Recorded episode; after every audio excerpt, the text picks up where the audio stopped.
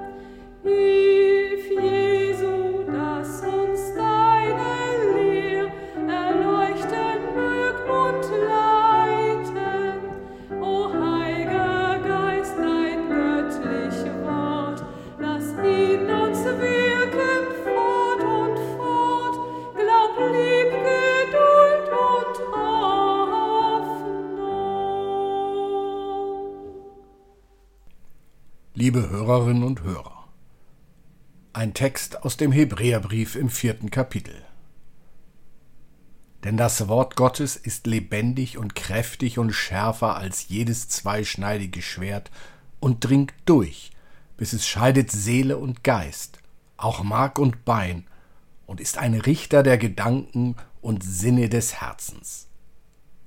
Und kein Geschöpf ist vor ihm verborgen, sondern es ist alles bloß und aufgedeckt vor den Augen dessen, dem wir Rechenschaft geben müssen. Liebe Hörerin, lieber Hörer, hörst du das?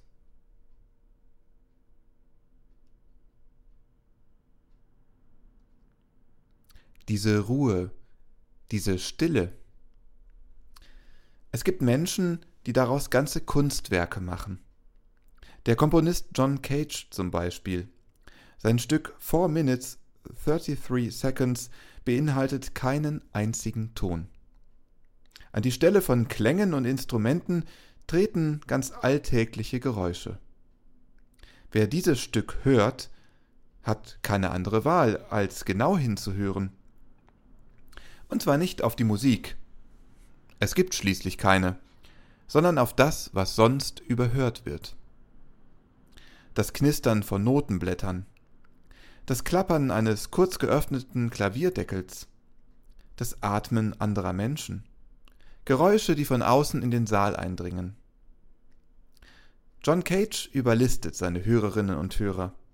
Sein Stück erzwingt das Innehalten, auch wenn das nicht sofort offensichtlich ist. Die Uraufführung 1952 in Woodstock löste einen Skandal aus, den Anwesenden war die Absicht des Stückes vollkommen unbekannt. Im immer mehr aufbrausenden Ärger verpassten viele das Eigentliche. Sie selbst wurden Teil der Aufführung. Sie konnten die schmerzhafte Stille nicht mehr aushalten.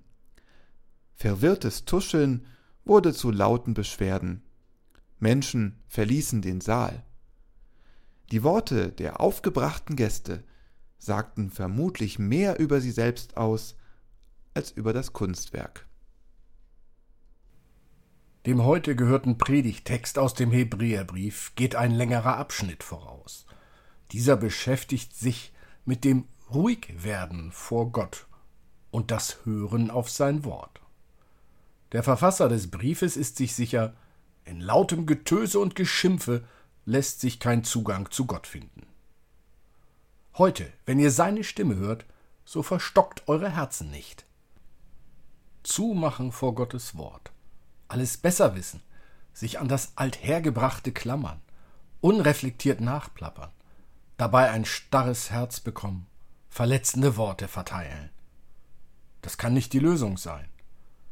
Ruhe und Innehalten statt blindem Eifer und Gehorsam. So haben wir eine Chance, Gott wahrzunehmen. Lausche auf die leisen und die lauten Töne. Hörst du Gott in den Winterstürmen zu dir sprechen?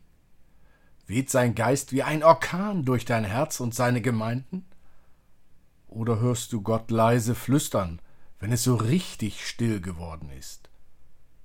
Im leisen Seufzen der Eltern, wenn ihr Kind endlich schläft? Im unterdrückten Schluchzen einer Trauernden, im durchdringenden Knirschen mahlender Zähne eines Frustrierten? Wo hörst du Gott sprechen?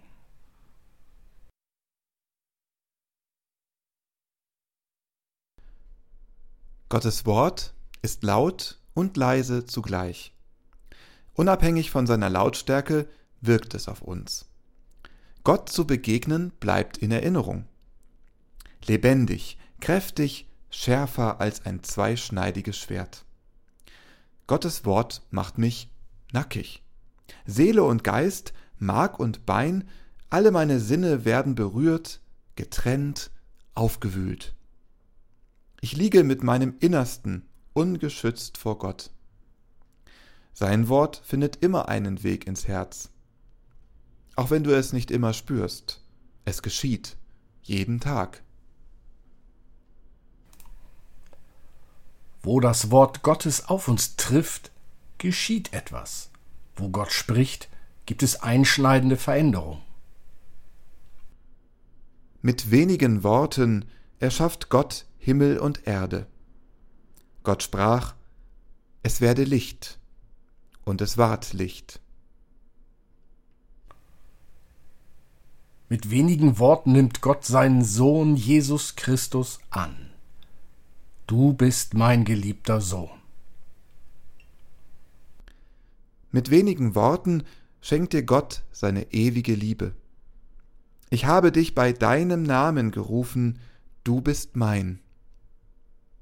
Gott verändert uns und unsere Welt.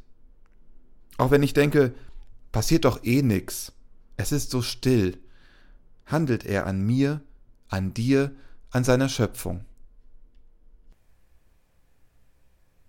Veränderungen geschehen oft mit großen Worten. Oder sollen wir es Krach nennen? In der Corona-Krise wird ziemlich viel gesprochen, debattiert und beschlossen, gewerkelt und getan. Nahezu eine Flut an Regeln und Verboten wird über uns ausgegossen. Laut klackern die Tastaturen der Medienschaffenden, surren die Statusmeldungen in den Smartphones. Unangenehm skandieren sogenannte Querdenker ihre angeblichen Meinungen hören wir noch die leisen Stimmen derjenigen, denen wir am Anfang laut versprochen haben, dass wir sie schützen wollten? Was wird aus denen, die von der Krise überrollt werden, die tagtäglich einen Sturm von Ungewissheit und der Lebensgefahr ausgesetzt sind? Worauf hört dein Herz? Ich wünsche mir nichts sehnlicher, als dass dieser Krach aufhört. Kein Anschreien mehr. Meinetwegen für 4 Minutes 33 Seconds. Viereinhalb Minuten Ruhe. Ich will auf das hören, was wesentlich ist. Ich will wieder hören können, was lebendig und kräftig ist. Ich will mich dem scharfen Schwert Gottes stellen. Ich will mich verändern lassen zum Guten. Hörst du mit? Amen.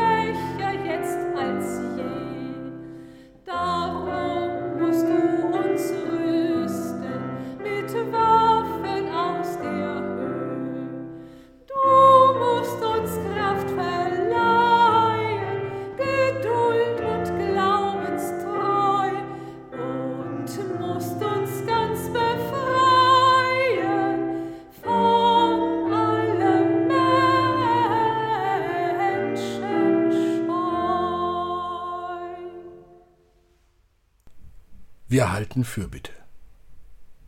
Gott, immer wieder erleben wir, dass menschliche Worte verletzen können, sie machen Angst, verstören und schlagen Wunden. Lass uns innehalten vor jedem Wort, das unser Mund verlässt, dass wir nicht andere mit unserer Sprache verletzen. Gott, Worte können heilen, sie können aufbauen, trösten und Hoffnung schenken. Lass uns mutig sein, indem wir anderen genau solche Worte zusprechen. Worte der Kraft und Worte der Zuversicht. Gott, Worte können berauschen und in Ekstase versetzen. Mit Worten können wir andere leiten, aber auch verleiten. Lass uns achtsam umgehen mit der Gabe, die du uns geschenkt hast. Wir tragen Verantwortung für jedes Wort, das wir sagen. Hilf uns, dem gerecht zu werden. Gott, deine Worte können Menschen verändern. Sie sind wirkmächtig und heilsam, aufbauend und aufrüttelnd. Lass uns auf das hören, was du uns sagst, sei es Zuspruch oder auch Mahnung. Und lass aus dem Hören Taten folgen. Gott, wir wollen still werden, alles Ablenkende ausblenden. Wir hören mit Herz, Sinn und Verstand. In dieser Stille suchen wir nach deinem Wort.